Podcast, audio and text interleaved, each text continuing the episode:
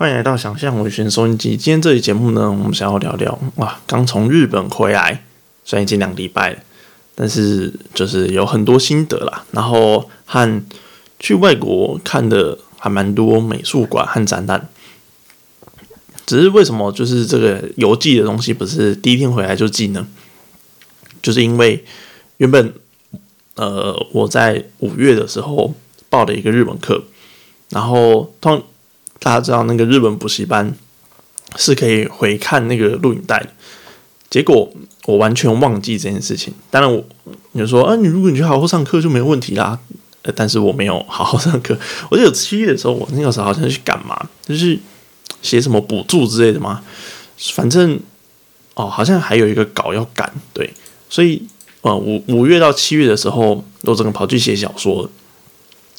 那写作一直以来是对我来说是一个比较优先级的东西，所以我写一写就忘记我有这件事情。然后十一月的时候，我又安排了一个，就是呃，那个叫日本行，我去了十五天。那今天这期节目呢，也是要聊那十五天的东西。因为回到台湾的时候，然后也有就是录了一三一集，然后和各自一样的东西之后，其实还蛮多议题，还蛮值得讨论的，像是。呃，散文虚构性这个东西，呃，原本是在我的课堂里面已经就是觉得这这有什么好讲的，讲到舌烂这样。然后后来发现就是很诶，很多作家就是最近吧，就是到一到两周之后才开始写一些很长的文，然后去讲他们的观点。像谢凯特刚刚就抛了一个非常长的文，这样还蛮有趣的。那。这样子的情境底下呢，就是呃，我觉得就是回来两周都还蛮忙，还蛮忙的。一来又被找去做一个这个救火的演讲，然后还有一些就是店内的事情要处理，像这种补助结案之类的。连我后来才发现，我能补课的时间到十一月二十八号，然后我只剩下五天可以补。所以我就在 这个五天内，就是还有数百个小时的课程，我就用一点五倍速，然后狂拉时间走，然后全部把它看完。所以就是用一个非常囫囵吞枣的学习态度。所以，所以现在我看到日本字，看到日本动词，我觉得有点快要吐的感觉。那回头过来，就是回忆一下，就是在日本的时候，我看了什么东西，然后和体验到什么，那就。我就非常意识到说，就是台湾的艺术真是还蛮便宜的。像是呃，我去日本的时候去的，我先讲我大概去哪个地方，我就主要是 focus 在北路，然后我的下飞机的地点是名古屋。那呃，去到北路的时候，我选择的第一个城市是金泽。金泽的话呢，它那个时候有一个金泽的文化灿烂的。一个类似一个都市的，嗯，可以讲城市展嘛。它结合兼六园，然后结合那个他们自己的呃很多地方，例如说神社，例如说他们有一个光雕记，他们有个金泽城嘛。在那个金泽城呢，你可以排队排进去，然后去看他们的一些艺术的展览。但后来我我呃我女朋友去有去看，但是我没有去看，就太累，那天太累。回去休个息，这样。然后在那一天呢，为什么它是文化灿烂的？有这个城市展，也是因为它有一个呃，日本有一个呃，那个叫国定假日吗？叫文化之日。所以那几天的房价真是超级贵，就是会飙到原本大概一千多、一千五、两千就可以搞定的房间，就是整个都飙到三千去了。那当然，就是整个金泽也很多人遇遇到很多好玩的事情。不过为了不让就是这集太发散，我们就专门只讲美术的事情。这样，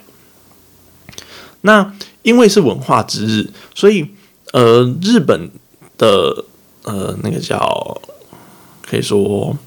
他们有一个特色，就是如果是文化之日参加的大部分的博物馆和文化园区，例如说金泽的兼六园，它是一个。如果讲错的话，请日本大大们不要那个 太生气哦，因为我对日本文化没有到很熟，属于一个走马看花的 level 这样。呃，金六园就是以前他们那个高级官员，然后所住的房子，城主住的房子这样。那日本有很多这样子的文化地区都被保留下来，金六园也是，然后也是由政府来经营，然后把它呃好好的保存啊，然后收门票，然后留存下来。只是，嗯，在文化之日的时候，大部分的这样子的地方是可以免费参观的。所以金六园就可以免费参观，然后我们也当然想当然去了很多的，就是好玩的地方。那金泽最有名的就是二十一世纪美术馆，在它的呃非常大片的公园里面占了一个非常大的地方。就是金泽有趣的地方，就是金六园二十一世纪美术馆旁边的什么什么神尾神社吗？也都神奇神尾神社也都在旁边，然后金泽城也在旁边，这样。所以，如果你要走路来逛的话，其实还蛮近的。晋江市场你逛完之后，你要去吃海鲜，也都非常非常近。啊，只是晋江市场，我们就有一天早上，呃，有一天中午嘛，吃了一个外国人开的餐厅，爱尔兰夫妇。然后那个老板娘跟我们说，嗯，觉得晋江市场的东西没有很新鲜，就是，嗯，但我们都是用英文和很破的日语在交流，这样就是觉得。哎，这样子跟外国人聊聊天，用自己不熟悉的语言，还蛮有趣的。就是哎，用不同的语言，然后交流的状况很差，但是还是可以讲坏话，就是很好笑。啊，我们今天进到主题，就是那，就是我们就进到二十一世纪美术馆，但发现里面的特展还是要门票的，所以还是要花了一千两百元日币，也就是台币大概啊，如果换算下来的话。呃，呃呃呃呃呃呃，一千两百元，两百四，两百四台币，然后就进到呃二十一世纪美术馆的展览，然后结果一看展，发现真的是大所失望。首先，它的第一个展应该是最有企图心的展，然后后面的展都我觉得这是偏鸟。那第一个展就是它有一个回圈，这个回圈呢，就是它。呃，大概是四五个机构吧。那什么叫机构？例如说，它有截取声音的呃麦克风和收收音的麦克风和播放声音的喇叭，然后和透过这个截取这个声音，把它转换成电子讯号，然后再把它图像化，然后再把它图像化之后呢，它有一个 print 这些呃声音的 print 这些讯号的一个打印，嗯，就叫影印机这样。所以它就是有用一个封闭的环形结构，看起来这整个机构它会非常有机的意思去生产这些字，生产这些字。但是我们见到这个展览之后，发现这个展览它这个是没在动的，所以就觉得嗯，好像有点怪怪，就觉得很可惜没看到它。然后殊不知后面可惜的东西还更多，其中有个展示什么什么，让我们看见东京的雨，然后。结果那个东西是什么？就是你进去，然后去扫一个 AR，大家知道 AR 是什么？就是真实实境这样。然后就是简简单来说，就是你下载一个 App，然后你只要站到特定的地方，你的 App 里面的相机就会自动套一个滤镜。那这个在这个滤镜当道的时代，套滤镜已经不是一个什么了不起的事情。就是我们甚至也听到很多同业就是用 AR 拿来去狂那个政府补助。所以就觉得这个东西真的是干这个就是随随便便的一个台湾的艺术大学的学生就是交出来的作业这样，然后他那个地方就是套一个 AR，然后你的手机画面就一直下雨，超烂烂到不行。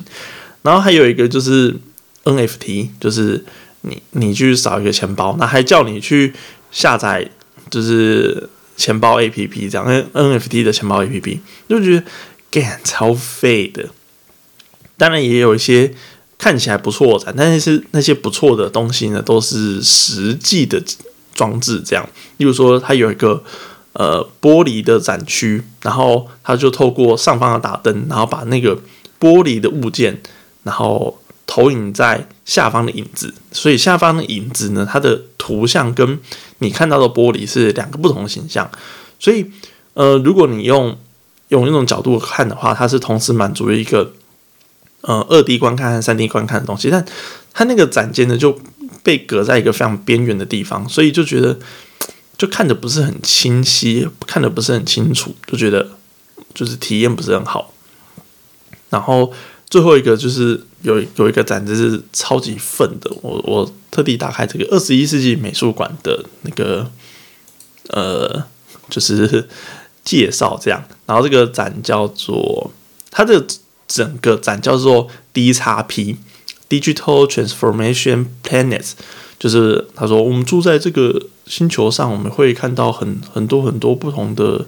什么什么科技呀，然后出现啊之类的这样。那其中有一个房间呢，就是进去，然后他给你就是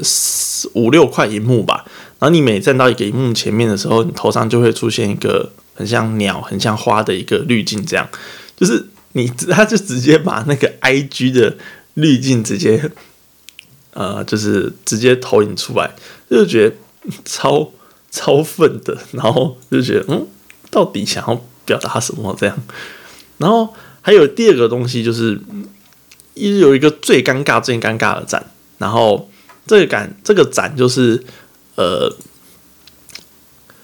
它是一个超级大的空间，你可以想象成，如果是北美馆的话，可能就是类似主展间吧。它的挑高两层楼，然后呃，里面的宽度也非常非常的宽，大概五十平、六十平有这么大的一个空间。然后它就摆了一个超大荧幕，和中间弄了一个。主机，然后延伸出来，主机但是不可以动，然后延伸出来一个 Xbox 的手把，然后用一个超级无敌丑的人物建模，然后看起来是用 Unreal In Unreal Engine，就是虚幻引擎，然后把它把它搞的一个游戏，然后你就是一直控制这个人物，一直往前走，一直往前走，然后会有一个呃白白亮亮的那种呃 Unreal Engine，就是。自己内建的粒子特效，然后吸到这个人物身上，然后就说：“啊，你要得到那个破鞋的魔法，这样，然后就觉得干超蠢，然后跳跳跃什么，他就完全就不是一个游戏，完全就是感觉就是三天赶工出来的一个一个破烂乐色这样，然后对，但他就展在二十一世纪美术馆，所以整体的体验就是觉得说，好像你。真的不知道自己就是的主题是什么，然后或者是说这个主题呢也是硬凑上去的。那回头过来看台湾的很多呃美术展览画，就会发现他们除了很 match 主题的形式之外，他你会很清晰的知道他想要告诉你他的思考的点是什么。这个就是。不知道，可能跟金泽这个地方有关，或者是跟这个二十一世纪美术馆，它可能比较偏。像昨天聊天的时候，吴家军就跟我说，它可能是一个比较观光地带的地方，所以嗯，没有人很在乎之类的吗？对。那呃，讲完不好的地方之后，我觉得最重就是整个二十一世纪这个 D 叉 P 的特展，对我来说最好的展，竟然就是。呃，走到另一个非常也是一个非常宽广宽大的空间，这样，然后他弄了一个超大的气球，这个气球大概就是整个一层楼高，然后占据这整个房间的空间。那那个气球是什么呢？就是那个 脸书那个哭笑不得的那个表情符号，知道吗？那个 emoji。然后就觉得，哦，对啊，这个还蛮好笑，还蛮嘲讽的，对，就是直接把这个 emoji 弄出来。那嗯。就是我觉得整个展对我比较满意的就是这块，然后就觉得好像说，哎，那是金子的问题嘛？那我的旅行的后半部有去一个城市叫做富山，富山这个城市是一个靠海的城市，呃，比金泽的市中心还更靠海。然后你可以把它想象成，我是。因为我我在路路途的时候，跟我女友都是这样子比喻的，所以我觉得这个比喻很北兰，就是台湾的宜兰，你就可以把它想象成富山，它是依靠在两座山脉的一个城市。第一个山脉是那个阿尔卑斯山脉，然后第二个是那个立山黑布的那一条，然后那条山脉就是白马村的那一条呃山脉这样，然后。所以这两条山脉呢，你就可以把它想象成宜兰的中央山脉，然后它又是一个对着日本海开口的一个城市，所以我们国中地理不是有学过什么东北季风的方向嘛？它不是绕了一圈，那正对日本海的富山就是直接迎接从就是中国来的东北季风的一个城市，所以它我在富山的三天嘛，就是三天都在下雨，就非常非常像宜兰呐，对，它是一个。很像宜兰的地方，然后因为它又是一个平原地形，所以它又很好的去汲取整个海风的水，然后碰到山的地形的时候，又马上变成地形雨这样。那富山它也有一个美术馆，好像是玻璃美术馆，它跟里面的图书馆一起做结合。那整个展就分成四五层。那如果你是买特展票的话，你就可以。可以被允许进到某一层。那富山的那一天的特展呢，是一个叫做……呃，等一下，我把票根拿出来。好，我现在找到了，就是宫永爱子的无他哦，吃吃母，就是汉字的话，就是诗把诗包起来，把诗包裹在一个空间里面。然后，确实，如果只看它的那个。就是门票上面的话是还蛮美的，就是一个椅子，然后他用一个树脂，那树脂不是透明的嘛，所以他就把椅子包在树脂里面的时候，树脂就会有空气和气泡，然后下面再加一个那个那个叫什么灯，呃，桌灯、台灯、香灯、香灯，对，下面再加一个香灯，然后就会有一种就是这个椅子好像有什么故事一样。那满心欢喜的进到这个展览空间里面是非常非常的暗，就是有只有特定几个展的地方才会发亮。但一看到那个展的内容的时候，就觉得，嗯，对啊，你找到一个很有趣的形式，但是就这样翻只有一层而已，就是它的所有的展的内容就是把什么东西都用树脂包起来，就这样而已。例如说，他就把行李箱用树脂包起来，然后把一个猫咪的树脂用树脂包起来，然后用对，就是就是哎，然后他的意象呢又很重复。例如说，他就很喜欢用行李箱，很喜欢用钥匙，很喜欢用时钟。那呃，如果我们去看现代艺术的话，那我们就会希望说，行李箱、时钟、钥匙。你要在这个视觉的展演上做一些变化嘛？但它的这些呃很常提到的元素，它又没有在针对这些元素做崭新的东西，它就只是再现一个东西。那你为什么就不直接用真的钥匙或真的形象？就它没有，它不存在呃存在在这个作者生命史之中的东西，它就只是一个很像现代工业。产制的一个东西，那再加上它整个展的逻辑，又会一直一直一直去重复这些东西，所以就会感觉说，好嘛，那你是不是用一个在一个什么铁皮工厂？虽然我不知道日本有没有铁皮工厂，就是一直去生产制造这些东西，然后只是随性的把它展在这个展间里面。那这个展又分两个部分，后面那个部分呢，就会看到他说，他看到他。再把这些呃微博的东西去包进去这个数字里面，例如说，他就把这个作家的呃临终前的空气，然后包在这个数字里面，或是嗯，他就会把这个什么时光包在这个数字里面。但事实上，观众就会一直看到一个很重复的方块，然后里面充满空气，方块充满空气，就会觉得说，是没有想的很清楚？然后第二第二点就是，它有些因为展的空间很大，它有些想要填充这个展的内容物的东西，它又会看起来就十分随便，就是看起来像交作业。举举例来说好了，它就有一个类似像呃逆反日记，就是逆反日记，我是自己自己把它取的，就是他用那种呃大家知道达文西，达文西对达文西会写那个。那个反射字还是反向字，就是一边对着镜子一边写字，然后你的字就会反过来。然后他用反向字在写日记，然后就配一张照片。然后所以那那个墙壁呢，就是照片反向字，照片反向字，就就啊，想表达什么，就是不知道想表达什么这样，然后就觉得说，其实其实还算蛮贵的，就是它整个展的需要，它是一个特展，所以它是两千两百元，对，两千八百元日币，比那个金泽还要贵，而且这个只是特展哦。所以这个特展两就两千，就花两千两百元这样，然后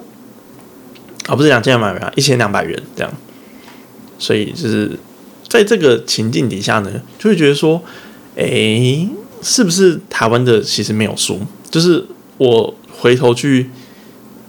那个时候，我脑中一直出现的一个台湾的艺术家叫张喜展，张徐展啊，就是他的 YT 的那个昵称叫张喜展，很可爱。那呃，他就是用一样是台湾的固有的乡呃乡土元素，就是纸包人，但他又不只是把那个文化直接去搬在那个白色的美术馆里面，他还是有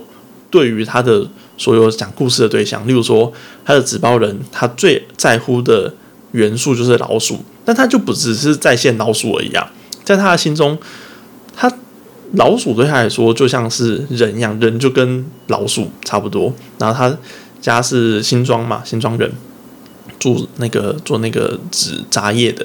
然后他就每天去帮他爸爸上班的时候，就会看到车上有很多死掉的老鼠。然后他觉得这个老鼠死掉的样子就没有外伤，但他就躺在那边，就像是登出这个世界一样。就是老鼠仿佛就是连接现实世界跟阴间的一种。嗯，观点嘛，然后他也非常非常的注重整个体验，例如说，呃，在看这个展的时候，他也非常的用心去做整个音乐空间。就是如果去追踪他的 IG 的话，他就说，哦，这次跟一个什么什么音乐的艺术家合作，但是成果还不错，但似乎对方讨厌我，就是一对，就是你要把艺术做到对方有个人讨厌你的 label，所以我觉得。对啊，就是台湾的整个意向和想法都很精确。那我就带着这样子疑惑离开日本，然后回到台湾的大概第二天吧，我就马上去北美馆。那当时候北美馆的呃是双年展嘛，好像是双年展还在布展，所以当时可看的展就只有一个一个展，然后那个展叫做看一下，哦找到了，就是。台北美术奖好像就是北美馆自己办的奖，然后他的介绍是说，呃，有两百二十件的地件，然后两阶段评审，然后有一批人入选，一二三四五六七八九九九位入选这样，然后我去看的时候，就是每个展都超级无敌赞的，赞到我就是觉得哇，超级有趣。就是我这样讲几个对我来说比较印象深刻的展好了，就是嗯，有一个展叫做移除月球，然后它呃就是弄个就是画的空间，然后呃不是画，这是照片的空间，就是台湾的一个非常普通的巷弄，就是公寓巷弄，然后在。整个非常白色的墙壁之中，后面就放一个非常黑的漆黑的球。乍看之下，还以为它是平面的，但其实是一个非常深黑立体的球。然后，如果你转动你的观看和移动的方式的话，这个球会就会把那个白色空间遮掉，就像月亮和呃人和地球和太阳的关系。那这还不是最厉害。那有趣的是。地方就是，如果转到旁边，然后你就会发现一个非常像家里沙发的空间。然后它真的摆一个沙发，然后前面一个电视，然后旁边一个音响这样。然后右手边就是一个那升降桌台面，就是我现在这个升降桌，但是它就更专业。前面有那个打光的那个罩子，然后有一台索尼的相机。然后后面有简单的布景，就是像 YouTuber 一样的那样的的对 布景。然后电视在播什么呢？就真的是一个呃电视影片。然后就是一个 YouTube 影片，然后就说欢迎来到我的频道，什么按赞、分享、加订阅。我今天要教大家怎么用 AI，然后来增增加照片这样。然后他就要今天要选用的照片是一个什么漫游者号拍的一个从呃远方拍回台湾啊，不是台湾，拍回那个地球在太阳系之中的一个照片。然后如果当时的照片解析度的话是非常非常低的，然后。呃，地球就是一个小小的白色的小杂点，要放大很多倍才看得到。然后接他就用那个照片修图软体，然后去修这个照片，然后修一修，结果那个 AI 降噪就把那个地球修掉了。然后这个时候就非常反讽了，就进到第二个，就是用一个外国人声音的旁白，然后非常壮丽的整个影像的片段，就说如果。AI 把我们修掉了，那我们还存在在地球上吗？这个地球，我们有那么多的事件在发生，是不是？就是我们其实，在没有看见我们正在看见的土地当下呢？当我们呼吸就是一粒尘埃，然后就搞了一大堆，就是好超好玩、超有趣的这样。所以他就把这整个平面的世界拉到了呃立体可以体验的世界。立体可以体验的世界又分成两块，就是你可以坐在那个桌子前面当创作者，你的脸就会变成的那个 YouTube 原本应该要在的那个呃有专业摄影机、有背景布幕的位置。然后你同时呢也可以坐在那个沙发啊，当 Coach Potato 沙发 Potato 这样，然后可以去看着这个 YouTube 影片。所以这个就是这个展非常有趣的地方。然后这个展第三个地方就是。它还是有放很艰深的地方，就是它在这个墙壁后面又放了一本书，那本书里面就记载了非常非常多的一个时间，这个时间甚至不知道是从哪里来的时间，但是它就是用秒为单位，然后来记录每一天发生什么事情，然后是一本书，但你就不知道那本书在讲什么事情，但是它就仿佛用文字。然后把非常细腻的东西记载在这一本书里面，是没有人在乎的那些细腻，就像是刚刚我们提到的尘埃之中，就是从宇宙的角度来看，地球就是一个非常不重要的细腻的尘埃。但是如果从我们个人的角度的话，这本书里面记载的任何事件，例如说什么到了大东夜市，到什么什么挖高之类，就是超不重要。在这本书里面又是。记载着我们根本毫不在乎的细腻，整个展对我来说其实就还蛮惊艳的啦。这是第一个我看到的东西。然后还有一个展，我也觉得还蛮有意思的，就是好像叫在下龟柔山，在下龟柔山，就他把一个空间吗，或是一个小仓库，然后放进这个展间，然后。但是这个展的里面，就是这个空间的里面，是相对就是我们很古典会看到的一个在线，呃，一个铁皮屋空间的地方。但是在这个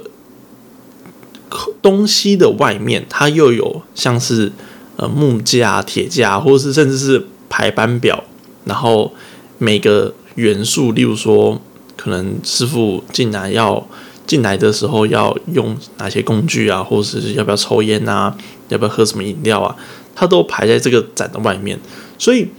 就很像是仿佛是一个生活的各个元素，甚至是还有记录，就每个师傅要进来，然后留什么发票，发票把它订起来的方法，就是都已经人民人的样子也都留在这个展的空间，所以。你要说它很古典，的确它也很古典。可是你要说它不古典，它也很就是有它自己突破的东西。那这个就是呃，这个叫陈兆业，对。那我就觉得他的展的东西也很棒。那我就觉得整个北美馆逛下来就是很物超所值啊。总共我就花三十块进来吧，然后看到的东西，呃，我觉得都。嗯，近年来我觉得在思考一个东西，就是呃主题吧。主题这个东西，就是主题是一个很好被满足的东西。那主题同时也是很难满足所有人的东西。就如果你的主题的思考太深，例如说，我们就讲，呃，展现一个，嗯，铁皮屋好了。就如果这个东西思考太深，你把它拆太碎，你要说它符合铁皮屋的主题也是啊。例如说，你就只弄一个，呃，保利达 B，然后在中间，你要说这个是铁皮屋也可以。可是你要说这不是，嗯，其实也是可以这样。所以整个内涵主题，你要怎么样恰恰达到只翻一层两层，然后这一一层两层的这个。翻阅的过程之中，能够被读者读到这件事情，那就是我觉得这个主题非常非常重要的一个地方。那以上就是我对就是整个北美馆回台之后的感想和见闻吧。那最后呢，我想要再随便讲讲一个东西，就是诠释学和诠释学的循环。那么诠释学就是一个。嗯，哲学上切出去比较边缘嘛，然后不管是你看从它的词条判断，还是这个这个名字出现的次数，你就会觉得它可能是一个比较边缘的学科。但为什么最近却对它还蛮有兴趣的？是因为右勋的影片里面有提到前理解，那我就回头来去稍微看一下诠释学。那前理解是来自于那个海德格。提出来的那在海德格之前呢，前面有一个叫塞特马特，呃，我讲清楚一点，他的名字好了是什么什么？呃，我找一下哦，好找到了，就是施莱尔马特。那他原本是一个声学家、语言学家，然后嗯。呃，可以说是说，嗯，他同整的诠释学一个比较重要关心的东西，就是他把诠释学往往后切，切成如果我们看到的文句，然后以及我们理解到了我们想要知道的东西，像是前面海德格讲到前提解，那我们想要。看的，例如说这本书，或者是呃这个考试的问题，例如说 a 加 b 等于多少，那我们就要有 a 是什么的经验和 b 什么的的经验嘛，这样。那在这这个经验的过程之中呢，我们就会对这个文具有所理解。那我举一个比较实际的例子好了，就是前几天我的朋友有在 IG po 了一个，因为他好像是在。高中吗？当老师，然后就抛了一个呃测验，就说以前的原住民呃女性比较少在呃以前的那个时间点是明初的时候比较少参与台湾的政治。那究竟是 A、B、C、D 哪些因素呢？那 A 的 A 就讲就是成本，那投入时间成本，然后 B 就是法律限制。C 是什么？我有点忘了。然后 D 是，呃，就是 D 就是价值观念这样。然后因为呃明初的时候并没有一个特别的法律限制，所以 B 选项就会删掉嘛。那其实还蛮多人选择 B 选项，就是因为他可能下意识就觉得说啊你不行，就是被禁止这样。那最后就是 A 和 D 在选，所以。有意思的地方就是，其实你要说低也是对啊，就是当时的价值观嗯不允许但但是如果回到这是一个考试的过程之中，那一定是你要讲一个比较实然吗？或者是比较可能跟这个考试想要教你的事情有关，所以有知识点的部分就是 A 嘛，就是。呃，机会成本和当时的就是参与政治的难度，所以感觉 A 就是比较正派，比较接近一点，所以我们就会选 A。然后我就突然回想到高中考试的时候，都超多这种题目，就是其实有两个选项是超模棱两可的。然后这考的东西也不是你的知识，或者是不是你对当时的法律的理解，而是考你对文字意义的表面解读。对，所以这个就是，嗯，我突然就是从这个理解和转换的过程之中，然后也非常非常的清新的意识到说，诶，对，那阅读文学的过程之中，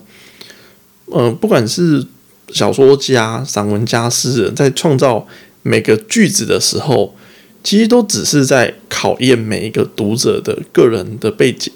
然后有没有办法跟这个书产生共鸣？那诠释解决有很多这个流变嘛，就是有些派系就会说，只要你个人经验跟这件事情稍微有沾边，那你就可以用你自身经验去同理到你想诠释的这个文本之中。那有第二件事情就是，呃，诠释学也讨论出有一个循环的过程，那也就是我们看到。就是我们看任何东西都是一个阅读的过程。例如说，我前面的这支麦克风就是一种阅读的过程。那以前麦克风对可能小时候的红笔来说，高中的时候的我可能就是唱歌用的。那到了现在，我它就是一个录音用的。它甚至呃，因为我是自己买的哈，所以它可能会有价格啊，或是它好不好用啊，或者它接什么混音设备之类的。就是对我来说，它会有一个。我因为我的生命经验，然后我重新阅读它，并且对它产生新的印象的感觉，然后这个运作的机制，就像是我脑中的那个背景程式一样，然后一直在我的脑中的后台慢慢运行。那这个就是一种诠释学的循环。那如果进到文本之中的话，也是每读到一个字，然后那个字就对你来说有一个新的影响，然后整体和部分它也会造成一个交互影响。所以，其实我觉得就是，嗯，整个整个就是进到这个世界来说的话，我们不能单单就只是看说，好，那我们应该要怎么阅读，或者是这些呃阅读方法是什么？但就是。呃，诠释学到现在都没有告诉你，其实他们就是告诉你运作的基本规则，但现在就卡在一个地方，就是那要怎么读，怎么读才能让这个运作的诠释学循环能够变得更好？现在各方还没有一个定论，所以才会做这个，呃，是一个比较末流的一个哲学思想。但我觉得他还是有汲取一些有，他有还是有归纳一些有用的东西，就像我陈如我前面讲所讲的东西这样。那回到我想要讲的东西，就是如果在这个当代的话，我们要去讲诠释，讲诠释，就不能只是停留在哦，那我不给判断标准，就像是我自己是一个很喜欢给判断标准的人。那对于那些鼓吹说。怎么读都好的人，其实我会投一个超级不信任票。那在这个情境底下呢，其实不知道诶，就是你你也可以有你的读法，但是你要清晰的交代说，那既有这个读法，那可不可以就是告诉我说，为什么你会选择这样子读？然后这样子读会带来什么样的新的理解？而这样子的阅读呢？如果能够告能告诉我说，就是能读出什么新的感想，那就更好。但是不能只是去引用一个很空泛的东西，然后告诉我说，其实可以这样做。那这个是我对整个整个心得吧，或者是你要说，那呃，就是把那个树脂，然后用树脂把椅子包起来。这样子也很好啊，就是读的很清晰啊，对啊，没错。可是就比较性来讲，那我觉得台湾的很多艺术家其实都至少把每个主题和主题之间的转换都做的桥接都做的比就是其他日本的我至少我所看到的艺术家还要好。那是不是就代表说我给了我自己一个新的？艺术的看法和标准呢，就是就在我自己的想法。那今天这期节目差不多，今天的部分就聊到这边，聊的有点破碎，因为现在我肚子还蛮饿的。那最后呢，我想要再宣传一下一些呃其他的东西。那首先呢，就是那十月、十二月的活动就是讲的还蛮多了，那就是讲点别的吧。在呃，在前几天嘛，我差不多规划好后面课程我想做的事情。那原本原先就是我的写作课只规划四堂，那原因很简单，就是我只把写作需要的东西全部都精炼出来，那就不会像呃坊间你所看到的东西，就是到六到八堂。那我可以在那四堂里面直接拆解掉，就是房间我们所看到的很多很怪的东西。先例如说叙事弧，我就觉得它是一个超级无敌怪的东西。这样，对，那呃，就是在那堂课里面会讨论这件事情。不过后来就是经过这个年底的大家吵来吵去的过程，我先嗯，我先讲这个推论的结论。那推论的过程，我留到下一集再讲。这个推论的结论就是，我发现大家好像都在假装。读懂彼此的东西，然后假装在做评论。所以，嗯，大家如果有听我去评讲怎么好好评论那集 p o c a s t 的话，我不是提出一个担忧，是说后人好像就会以为这就是一个正确的文学评论，然后我很担忧这个趋势的发生。那，呃，在这个这个这几个月。文学在炒的过程之中，我发现这个不是未来会发生，这是已经发生的内容。所以回到整个过程啊，好像说回到嗯，如果你只是想知道怎么样好好的写出一本书，那它有技术是什么，这堂课就够了。可是如果你要好好的阅读，就是前面我们讲到的理解是一种阅读是一种理解的过程嘛。那你要怎么去阅读这件事情呢？就我觉得还需要再四堂课，所以呃，反正这整个密集的课程会在三月举办。那总共是前四堂，然后中间休息一个礼拜，然后在后四堂，然后都是开在六日并行的，也会有作业，然后每个作业会批改。那你也可以，你除了作业之外，你可以教你的作品，然后还有一些就是咨询的内容。那不管是你要教一整本书，或是一一篇文章都没有关系，就是呃，我自己都是可以看得完的，然后可以给你一些建议这样。那后面四堂的内容呢，我就想要从比较完整的东西，像是至少影响台湾十几二十年这个文学奖，我不是指单篇的文学奖哦，书奖也是一种文学奖吧？对，那从文学奖下手嘛。谈到外国的布克奖，谈到诺贝尔文学奖，那因为讲这个东西对作家影响这么深，那你有出书没出书，其实你都在这个零和竞争之中，就是不知道为什么很多人就无视这个东西存在，但其实它其实是是存在，只是它的运作方式不像是可能呃运动竞技或者是电子竞技一样，就是你一定得比。就你不一定要得比，或者是你的所有训练不是为了竞技存在，但还是会有竞技，还是会比得到。因此，我觉得就是还是得要很透彻的和很呃理论性的去分析这整件事情，以及呃有什么策略，有什么战略能够让你在这个战场上表的表现的更好。这是后四堂课针对文学奖会增加的东西，然后以及在这堂课程之中呢。也会带大家去思辨，不管是正面的思辨，呃，例如说有很多议题可以讲啊，像是就算你在小写小说的话，你也是会有文化挪用的问题，那或者是散文的真实性使用不使用的问题，那或者是你的这本书是怎么被看见，是怎么被阅读，是怎么被注视的的这样子的问题，其实都我觉得都有很多空间可以讲。那如果是以前的课程长度的话，就会很快速的被带过。那后面的话，应该会专门录一集来去讲这些，我大概会讲什么。那也是作为一个，嗯，大家购买前可以知道大概这堂课会有什么知识点，然后以及这些知识点我会做什么样深入的剖析吧。对，那就是大概这个宣传。那现在已经可以报名了，如果有兴趣的话呢，然后你可以抢早鸟，十二月。底钱会有九折吧，省八百块，省蛮多的。那如果觉得有什么指教或建议的话呢，也欢迎在 p a c k a g e 底下留言，Apple p a c k a g e 或者是呃频道都可以找到我。那之后还会有一个活动，就是二月的时候会举办一个澎湖的文学走读。